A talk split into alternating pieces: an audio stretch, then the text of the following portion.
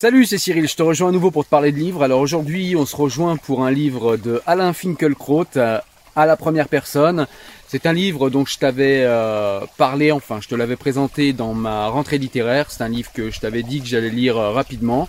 Donc voilà, c'est fait, c'est un livre que j'ai terminé. Je vais t'en parler aujourd'hui et je vais te dire ce qu'il en est de ce livre de Alain Finkielkraut. On est parti, à tout de suite. Alors déjà, ce qu'il faut commencer par dire, c'est que moi, j'avais jamais lu Alain Finkielkraut. Comme je vous l'avais dit dans la vidéo de rentrée littéraire, c'est quand même quelqu'un que je suis sur France Culture depuis des années. J'écoute son émission et euh, son émission Réplique, qui est une émission qui est toujours de qualité. En fait, Alain Finkielkraut est quand même un intellectuel de qualité, même s'il a effectivement des positions discutables et il a toujours des invités de grande qualité.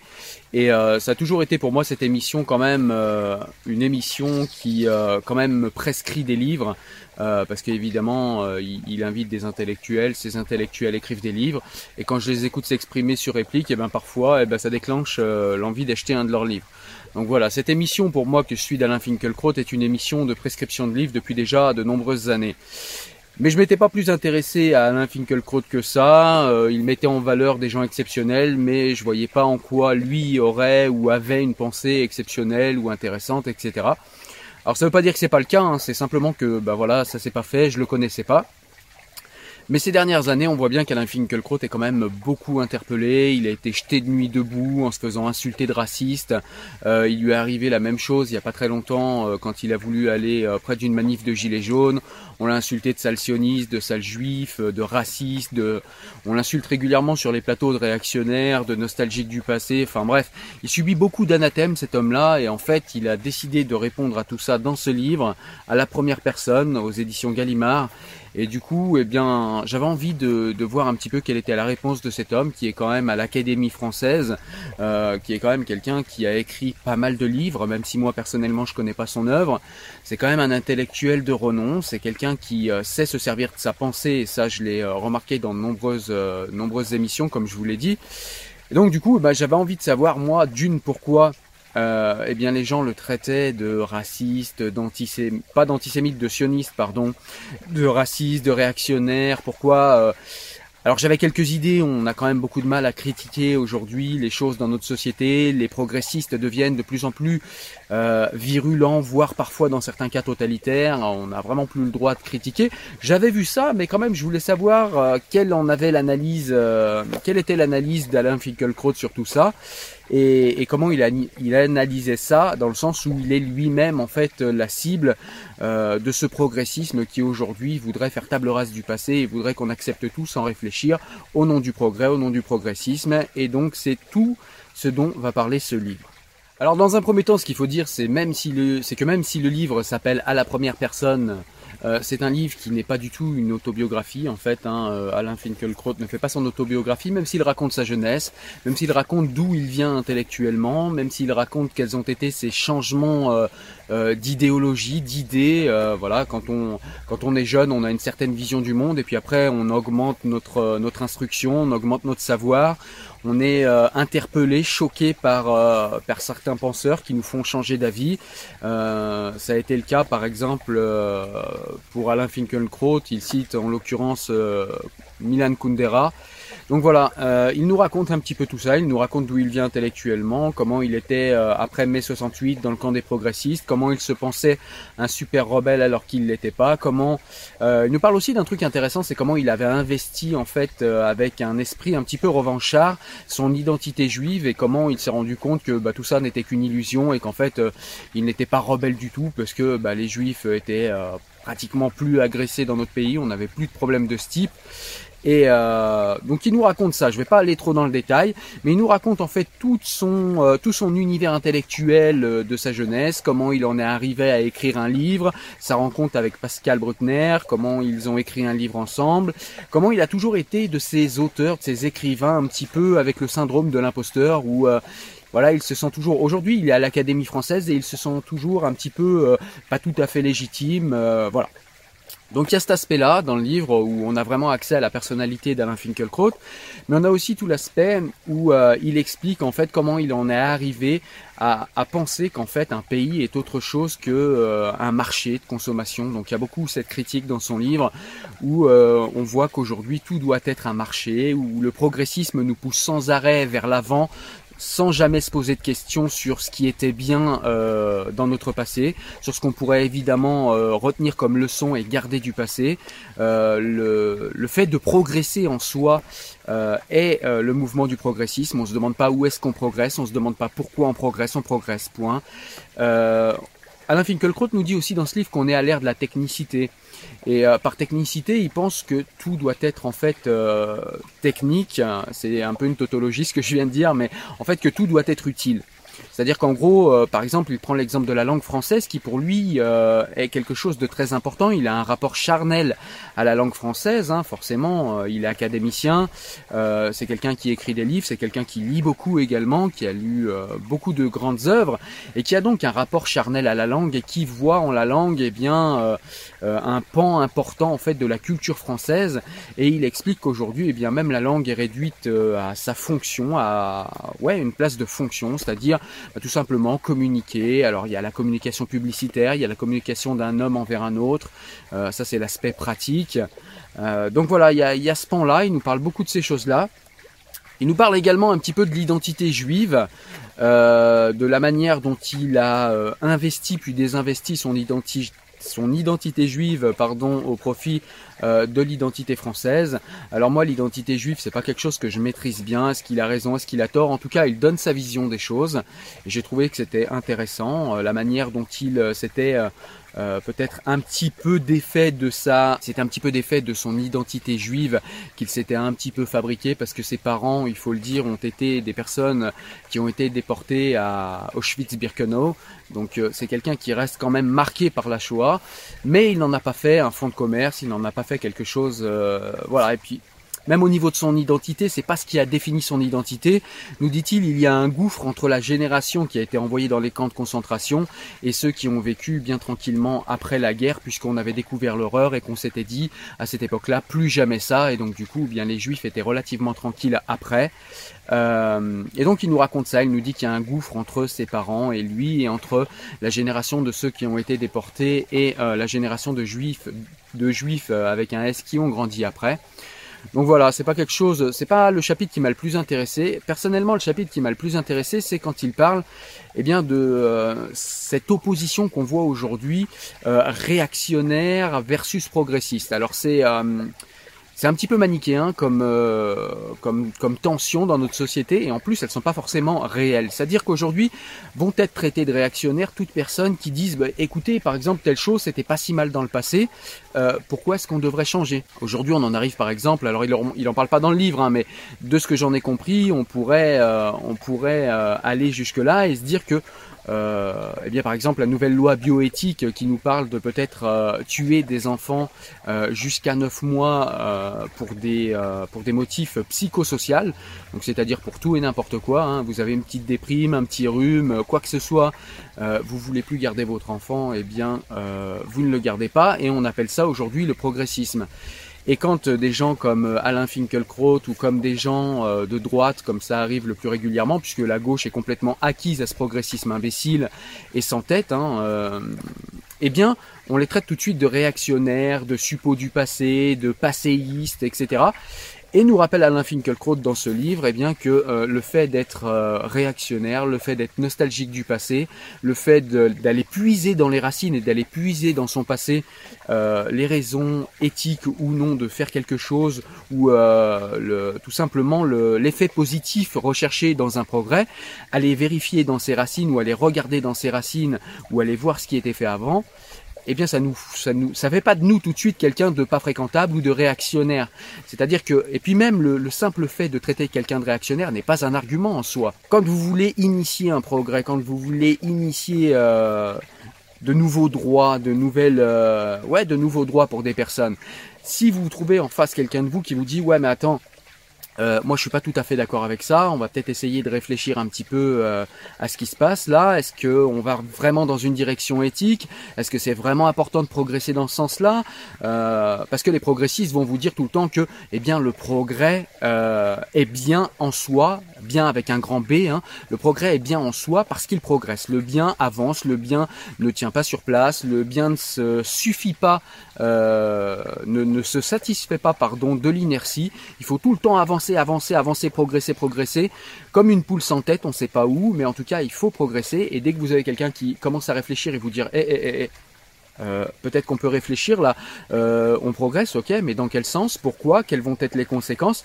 Tout de suite, vous êtes traité de réactionnaire, tout de suite, vous êtes traité de, de personne qui, qui, qui, qui, ne vit pas dans son temps, euh, qui, qui ne sait pas ce qu'il raconte, qui, qui est passéiste, et vous trouvez aucune argumentation là-dedans. Et nous dit Alain Finkielkraut, on est dans une ère où on n'aime plus la polémique, et on nous fait croire que la polémique n'est pas une bonne chose, alors que la polémique, c'est quand même le meilleur moyen qu'on ait trouvé pour que des hommes s'engueulent avant de trouver un consensus c'est un accord. Eh bien aujourd'hui, on n'a plus cette culture de la polémique, on a cette culture plutôt de l'ostracisme. C'est-à-dire que quand quelqu'un euh, argumente un petit peu trop en face de vous et que vous n'avez pas envie d'argumenter et que vous êtes progressiste, eh bien vous allez ostraciser cette personne en l'affublant de divers épithètes, euh, réactionnaire, nostalgique, euh, vieillard, vieux con, etc. Et c'est un petit peu ce qui arrive à notre ami Alain Finkielkraut et en tout cas c'est comme ça que j'ai compris son analyse dans son livre. Alain Finkielkraut nous parle également de son rapport à la France, de son rapport charnel à la France en tant que pays, en tant que culture, en tant que euh, racine, en tant que ce que ce pays a été, comment il se l'est approprié et comment eh bien une élite euh, progressiste, toujours bourgeoise, voudrait que l'on se complaise en fait tout simplement dans le grand village mondial et qu'on ne soit plus que un humain en fait, euh, un citoyen du monde et aujourd'hui, on ne peut plus parler de nation. C'est quelque chose qui serait honteux de euh, d'aimer sa nation, d'aimer ses racines, d'aimer les racines de sa nation, peut-être même d'aller y puiser quelque chose pour son identité. Eh bien, vous êtes tout de suite de fait discrédité. Euh, vous n'êtes plus euh, dans le monde d'aujourd'hui. il faut aujourd'hui vous satisfaire de tous ces anglicismes qu'on utilise. il faut utiliser le globish, hein, cette langue vaguement qu'on utilise partout dans le monde. Et puis il faudrait rejeter eh bien, toutes les autres langues comme simple fonction. Il y a aussi un petit endroit où il nous parle dans le livre, où il nous parle du tourisme en fait. Euh, il prend euh, il prend comme excuse en fait un propos d'Heidegger qui disait il faudrait interdire le tourisme. Évidemment, il disait ça par euh, il disait ça par ironie, hein, il le pensait pas vraiment. Mais il nous parle aussi du tourisme, c'est-à-dire que de, Aujourd'hui, on fabrique de grands endroits de tourisme et en fait, euh, on a fait même une industrie du tourisme. Hein. On l'a beaucoup écouté à la sortie du confinement. Euh, il fallait que vous sortiez. On vous a presque donné l'injonction de partir en vacances pour faire tourner le pays et relancer l'économie. Eh bien, euh, Alain Finkielkraut parle de cela. Alors, il parle pas de, du confinement et du coronavirus, mais il nous parle en fait de cette manière de considérer le tourisme et de considérer le voyage encore comme quelque chose de technique, comme quelque chose qui va nous rapporter de et comme quelque chose de complètement désincarné. S'ensuit qu'on a des euh, milices pratiquement de, de, touristes qui vont dans des endroits où on monte de grands hôtels sans personnalité. On défigure les endroits en fait qu'on prétend aller visiter et tous commencent à se ressembler et en fait euh, ce qu'on aimait dans le voyage eh bien c'est pouvoir euh, changer d'air, se déraciner et en fait eh bien on se rend compte qu'à force de faire ça eh bien le monde entier finit par commencer à ressembler à se ressembler un peu partout partout dans le monde. Et du coup, eh bien, on n'a plus du tout ce déracinement et surtout, eh bien, on défigure le beau dans notre monde, on défigure le beau dans notre pays. Alors il y a un chapitre aussi que j'ai beaucoup aimé euh, dans le livre d'Alain Finkielkraut et je vais vous en parler vite fait mais c'est vraiment un chapitre que j'ai beaucoup beaucoup aimé parce que je suis complètement d'accord avec ce qu'il dit dans ce chapitre. C'est tout simplement qu'aujourd'hui les sciences sociales en fait nous ont expliqué que tout est social. Et euh, alors du rappeur jusqu'au euh, jusqu'à la musique, jusqu'à notre manière de nous habiller, etc. Tout est culture, tout est culturel. Il y a de la culture de partout. Que vous disiez nique ta mère à la France en musique ou que vous disiez ou que vous écriviez comme euh, comme, l'a fait jadis euh, Baudelaire, Les Fleurs du Mal, tout ça serait égal, tout ça serait égalitariste. On est dans un égalitarisme complètement euh, médiocre. Alain Finkielkraut utilise ces mots pour nous décrire ça en nous disant on est dans une espèce de grande mare où tout se vaut, où tout est égal. Et du coup, eh bien, on n'a plus du tout de hiérarchie puisque les sciences sociales nous ont expliqué que, eh bien, toute hiérarchie était une violence symbolique, voire une violence sur les personnes, et que, eh bien, l'élitisme à ce titre n'avait plus lieu d'être. Et pourtant, l'élitisme, c'est ce qui permettait de distinguer la culture de la sous-culture. Euh, aujourd'hui, tout serait une affaire de goût, hein, c'est-à-dire que eh bien la culture, c'est simplement une affaire de choix. Euh, Joule serait équivalent à Mozart. Euh, voilà, aujourd'hui, on, vit la culture comme ça et c'est quand même extrêmement dommageable parce que, eh bien, n'émerge plus de génie parce que, ben, pourquoi devenir un génie dans cette grande mare égalitariste? Et quand bien même on a des génies euh, qui se démarquent, eh bien, il faut pas trop les démarquer, il faut pas trop qu'on les voit parce que, eh bien, tout se vaut et que c'est simplement une affaire de goût. Et ça, je trouve que c'est extrêmement dommageable pour la culture française qui a quand même produit de grands esprits. Ça, c'est pas écrit dans le livre, ça c'est mon avis, mais euh, ce pays a quand même produit de grands esprits et aujourd'hui, on est en train d'expliquer que tout se vaut, euh, qu'un texte de Jules c'est euh, pareil qu'un texte de Amin Malouf par exemple, eh bien ça devient vraiment n'importe quoi ou qu'un texte de Finkelkraut parce que pour le coup, on va y arriver parce que là, je vais arriver quand même à la fin de ce que je peux vous dire sur le livre. Je vais quand même pas vous le raconter complètement, il faut aller le lire, mais j'ai beaucoup aimé l'écriture d'Alain Finkelkraut. Alors il y a beaucoup de références à, des intellectuels ou à des philosophes, donc c'est pas évident quand vous maîtrisez pas. Euh, bon, c'est pas grave, hein, vous allez faire un tour sur euh, sur internet, vous tapez, euh, voilà, vous regardez un petit peu quelle est la pensée du philosophe, même un petit coup de Wikipédia, même si je conseille pas trop Wikipédia, ça peut suffire. Mais c'est vrai qu'il fait, euh, il fait référence à beaucoup d'intellectuels. Euh, c'est quelqu'un de très intelligent et on le voit dans ce livre. Et il ne fait pas d'étalage de culture comme certains pourraient le penser, où vraiment il essaierait de se donner de la consistance. C'est pas ça. C'est simplement qu'il aime à citer beaucoup de gens parce qu'il lit beaucoup et parce qu'il admire ces gens plus qu'autre chose. Et on est toujours là dans cette espèce de syndrome de l'imposteur dont je vous parlais tout à l'heure, où on sent qu'il a besoin de citer des personnes pour se dire regardez, je suis pas tout seul à penser ça. C'est peut-être le, petit bémol que je mets. Et je pense que Alain Finkielkraut devrait se faire un peu plus confiance et, peut-être euh, euh, se livrer un peu plus sans se cacher derrière d'autres auteurs, même si c'est toujours agréable euh, d'avoir de belles références, parce que du coup ça va nous envoyer vers d'autres livres, donc ça reste quelque chose d'agréable. Surtout qu'Alain Finkielkraut a vraiment en lui-même, même quand il cite pas les autres, une très très belle écriture, je trouve. Il a le sens de la formule. voilà, donc c'est un petit livre, c'est pas un livre avec une grande prétention. Voilà, c'était simplement, comme je vous le disais, quelqu'un qui répondait à toutes à toutes ces critiques qui lui sont qui lui sont assénées et au fait qu'on le mette souvent au banc de la société et qu'on euh, le discrédite et on lui jette l'opprobre pardon sans même plus prendre le temps de lui répondre alors que c'est quelqu'un de très intelligent qui pose des questions qui à mon sens sont tout à fait pertinentes. Alors pas toujours. Il y a des choses que dit ou que fait Alain Finkielkraut qui sont discutables et qui sont discutées. Je trouve que c'est très bien. Mais ça reste un homme de qualité euh, voilà. Et des hommes de qualité en France on en a plus des masses non plus, il faut quand même se le dire. Et je trouve que c'est dommage de le mettre comme ça de côté et, euh, et d'écouter ce qu'on en dit sur les plateaux télé et d'écouter ce que les progressistes en disent. Même si moi je me sens progressiste par ailleurs, hein, je suis plutôt du côté des progressistes, mais j'aime bien lire les livres comme ceux d'un Finkelkraut. Pourquoi? Parce que j'ai ceci de commun avec les réactionnaires, c'est que euh, pour moi le progrès n'est pas un progrès si c'est un progrès euh, qui se suffit à lui-même, c'est-à-dire le progrès pour le progrès, euh, le progrès pour le simple fait d'avancer sans se poser des questions éthiques, sans se poser des questions philosophiques, sans se poser des questions même techniques, sans se poser la question de l'utilité d'un progrès, l'utilité réelle, voire les dérives d'un progrès, les dérives possibles. Eh bien, c'est quelque chose qu'aujourd'hui on ne peut plus faire. Moi, euh, j'aime bien lire certaines pensées comme Alain Finkielkraut pour ces raisons-là, parce que, eh bien, ils nous, ils nous préviennent quand même d'un certain danger qu'il y a à vouloir évoluer pour évoluer et à courir après le progressisme comme une poule sans tête, sans aucune réflexion, sans aucune direction, sans aucun ancrage même dans notre passé, ce qui est important et ce qui n'est pas honteux. La France a une histoire, on peut très bien euh, aller vers un avenir qui sera différent, mais on peut aussi ne pas se délester de l'histoire et garder ce qui dans l'histoire de la France a fait de cette euh, nation une grande nation. Et il y a des choses qui sont encore euh, de bonnes choses à l'heure actuelle. On peut aussi dire non à certains progrès qui sont complètement imbéciles.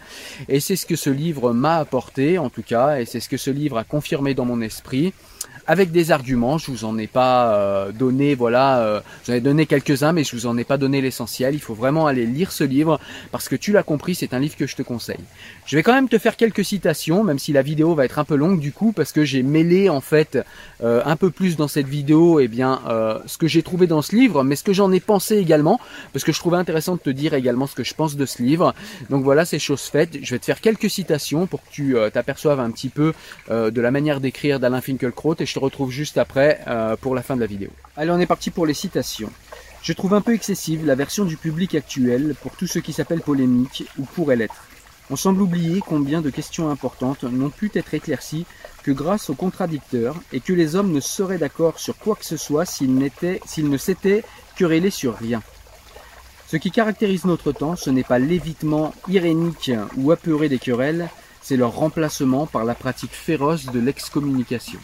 Sous le regard de la technique, il n'y a pas d'ici, pas d'ailleurs, il n'y a pas d'identité, pas de sédentarité, pas de chez soi qui vaille. Il n'y a plus rien que des stocks, des flux, des brassages et des passages. Les frontières s'effacent, les nations perdent leur contour, tout bouge, tout se déplace, tout se remplace, rien ne tient bon. Les hommes eux-mêmes sont perçus comme interchangeables et, ironie suprême, on en vient à prendre triomphe de ce dispositif pour l'accomplissement du bien. Les planétaires ne se laisseront pas aisément déposséder de leurs flatteuses images, et ils risquent de se raconter encore longtemps que les peuples qui ne veulent pas faire les frais du grand déménagement du monde sont gagnés par le populisme et succombent au mal identitaire. Les dominants ont ceci de singulier qu'ils sont convaincus de combattre les idées dominantes. Je tiens à la civilisation, à la France. Je n'ai pas d'autre façon de m'habiller. Je ne peux pas sortir tout nu. C'est Léon Wertz qui est cité par Alain Finkielkraut. Ce n'est plus le pouvoir, mais la contestation qui pratique aujourd'hui la censure et qui cherche à bâillonner les malpensants. Le ressentiment a pris le pas sur les autres passions démocratiques, en s'emmitouflant dans le manteau de la vertu, c'est-à-dire la lutte contre les discriminations et les privilèges. La transmission de la culture est retraduite en imposition par un pouvoir arbitraire d'un arbitraire culturel. Ceux qui s'assignaient pour mission d'offrir au plus grand nombre l'héritage de la noblesse du monde sont accusés d'avoir contribué à la reproduction de l'ordre social. La noblesse, pour les nouveaux défenseurs du peuple, c'est dans tous les cas de figure l'ancien régime.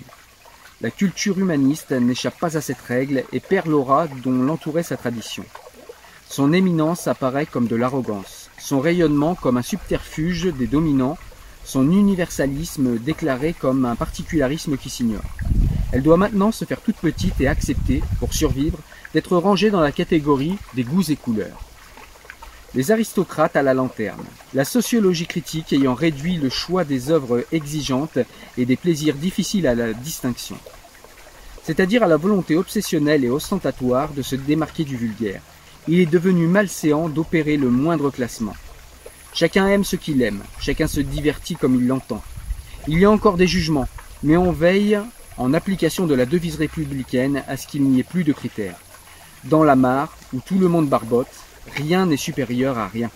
Nulle hiérarchie ne tient debout, nulle transcendance n'est admise. L'équivalence généralisée lave l'affront de la grandeur. L'inculture a disparu d'un coup de baguette savante. Tout est culturel, proclament les sciences sociales. Et l'on en déduit que tout rap est musique, tout dégueulis verbal poésie, toute obscénité fleur du mal. Aujourd'hui, la culture c'est la mare. Plus besoin donc de s'élever pour s'en approcher. Voilà quelques citations euh, de, ce livre que j'ai beaucoup aimé comme tu l'as compris. Donc voilà, on arrive à la fin de cette vidéo. J'espère que tu l'as aimé. Si jamais euh, tu as aimé la vidéo, n'hésite pas à la partager. Ça peut donner des, euh, des idées de lecture à des amis. Et puis c'est aussi une manière de participer à l'émergence de la chaîne et de la faire connaître. Tu peux également mettre un petit pouce bleu. c'est pareil, ça aide à monter dans le moteur de recommandation de YouTube. Et tu peux également participer sur Tipeee. Hein. Vous êtes de plus en plus nombreux. D'ailleurs, je vous remercie les tipeurs. Vraiment, vous m'aidez à m'acheter un petit peu de matériel. Donc c'est super sympa. Euh, donc voilà, euh, je remercie euh, tous ceux qui me regardent, je vous remercie de participer à cette communauté où on échange de plus en plus dans les commentaires et ça me fait super plaisir. Moi je vous dis à très bientôt pour parler d'un nouveau livre, pour éventuellement un nouveau débat. À très bientôt sur la chaîne Enfant du siècle. Ciao ciao, salut